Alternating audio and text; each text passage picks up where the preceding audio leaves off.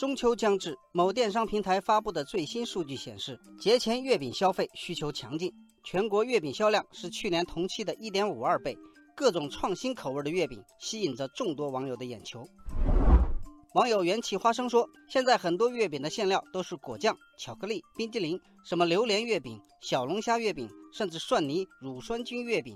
饼皮从软糯弹牙的糯米皮，再到能直接看见馅料的水晶月饼，让人眼花缭乱。”网友美人酱说：“市面上出现了越来越多的以高级食材入料的月饼礼盒，比如黑松露月饼、松茸月饼、鲍鱼月饼等等。”还有一个品牌更是新奇，推出了人造肉月饼。网友一缕阳光说：“大家在外包装上也大打创新牌，哪吒表情包月饼、百花瓶故宫月饼、迪士尼八音盒包装的公主图案月饼都成为市场新宠。”据了解，月饼与各地饮食习俗相融合，发展出广式、京式、苏式、滇式等月饼类别。从销量上看，苏式月饼最受欢迎，其次是广式、京式。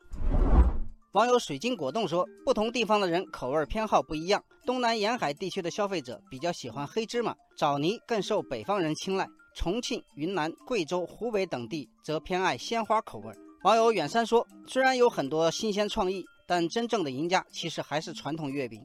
大数据显示，今年最受欢迎的依旧是莲蓉蛋黄月饼，其次是五仁、火腿、豆沙、奶黄和水果。网友西月说。没错，有媒体对月饼品牌进行了综合评价和排名，凭借综合实力成功上榜的，基本也是美心、广州酒家、稻香村、五芳斋等老牌食品企业。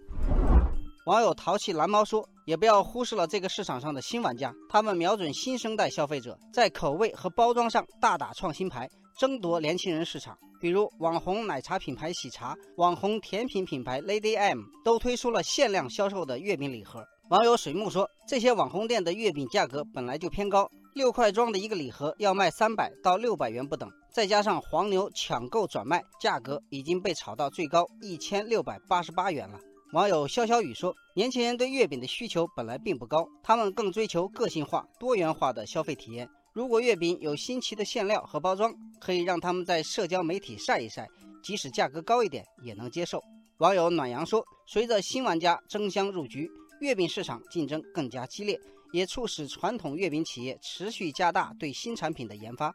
这个中秋节，各种月饼花样百出，争奇斗艳，总有一款会适合你。